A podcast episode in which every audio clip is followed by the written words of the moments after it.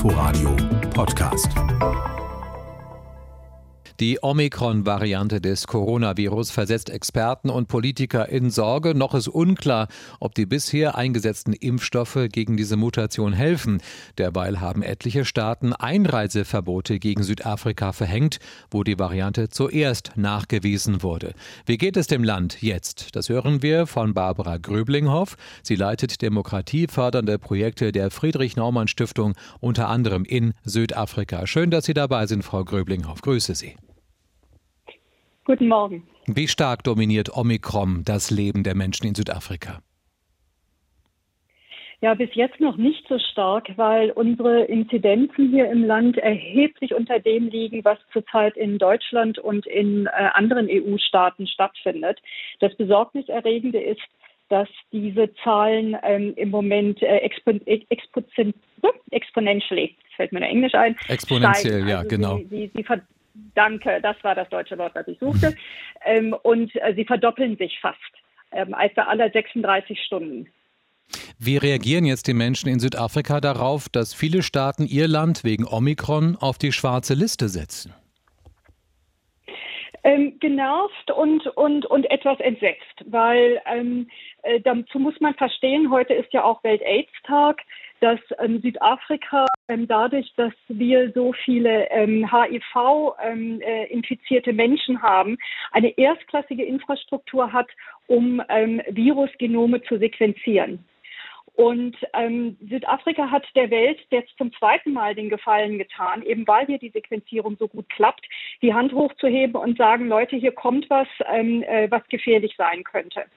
Und ähm, sie fühlen sich dafür wirklich abgestraft. Denn inzwischen ist ja auch klar, ich habe heute Morgen aus Presseberichten in der niederländischen Presse entnommen, dass es ja wohl auch jetzt in den Niederlanden schon äh, vor zwölf Tagen oder 14 Tagen ähm, Fälle gegeben hat, Covid-Positivfälle gegeben hat, äh, die äh, Omikron verursacht hat. Ja, und auch die Weltgesundheitsorganisation sagt ja, diese Einreisesperren seien eigentlich eher kontraproduktiv am Ende. Was hat es denn für ganz konkrete Folgen für Sie in Südafrika im Alltag, in der Wirtschaft, wenn jetzt etliche Länder ihre Grenzen für Südafrika dicht machen?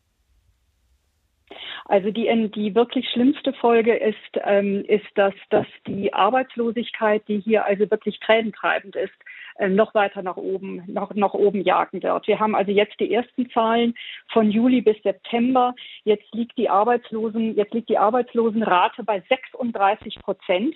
Wenn man die Menschen hinzunimmt, die so entmutigt sind, dass sie gar nicht mehr nach Arbeit suchen, liegt die Arbeitslosenrate in Südafrika bei 47 Prozent. Und ähm, Tourismus ist zwar, wenn man sich das Bruttosozialprodukt anguckt, liegt irgendwo so bei 6, 7 Prozent. Das klingt erstmal nicht so fürchterlich viel, aber es ist eben ein Sektor, der sehr, sehr arbeitsintensiv ist. Und ähm, daher ist es für Südafrika wirtschaftlich eine absolute Katastrophe, dass jetzt ähm, europäische ähm, und andere Länder die Grenzen hochgezogen haben, beziehungsweise sagen, die Menschen müssen in Quarantäne, wenn sie dahin zurückkehren. Hm. In Südafrika liegt die aktuelle Inzidenz ungefähr bei 53, also deutlich geringer als bei uns, wie Sie auch schon betont haben. Aber bislang sind nur ungefähr so 35 Prozent der Menschen vollständig gegen Corona geimpft. Wo liegen da die praktischen Schwierigkeiten beim Impfen? Also die erste praktische Schwierigkeit war, dass das Impfen hier sehr viel später angefangen hat, als das in der EU der Fall war.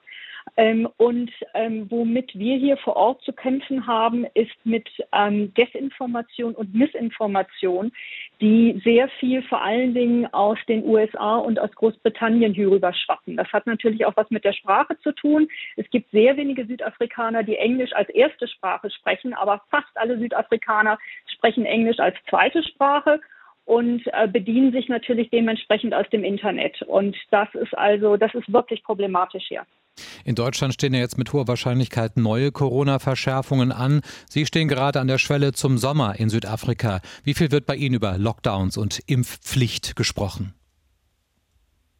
Ähm, über beides. Ähm, der Staatspräsident hat am Sonntagabend eine Rede gehalten. Das nennen die Leute hier vor Ort ein Family Meeting, also eine Familienzusammenkunft. Die ruft er äh, regelmäßig zusammen und hat im Prinzip angekündigt, ich denke mal so ab Februar wird das sein, dass es eine Impfpflicht geben wird. Ähm, das ist das Erste. Die zweite Sache ist, mit dem Lockdown hat man hier nicht schrecklich gute Erfahrungen gemacht. Ähm, weil es dadurch oft nicht auszuhalten, äh, dadurch nicht aufzuhalten war. Also was verhindert werden muss, ist, dass zu viele Menschen vor allen Dingen in Innenräumen zusammenkommen. Das ist den Südafrikanern vollkommen klar. Und die Impfquote muss ganz, ganz, ganz dringend weiter nach oben gehen. Im Gegensatz zu anderen Dritte Weltländern hat Südafrika zurzeit keinen Engpass, wenn es um Impfstoffe geht, sondern wir haben im Prinzip zu wenig Arme, nicht zu wenig Impfstoff. Mhm, verstehe. Danke Ihnen ganz herzlich für diese Schilderungen direkt von vor Ort. War sehr eindringlich hier für uns. Barbara Gröblinghoff war das von der Friedrich-Naumann-Stiftung in Südafrika. Danke Ihnen und alles Gute. Inforadio Podcast.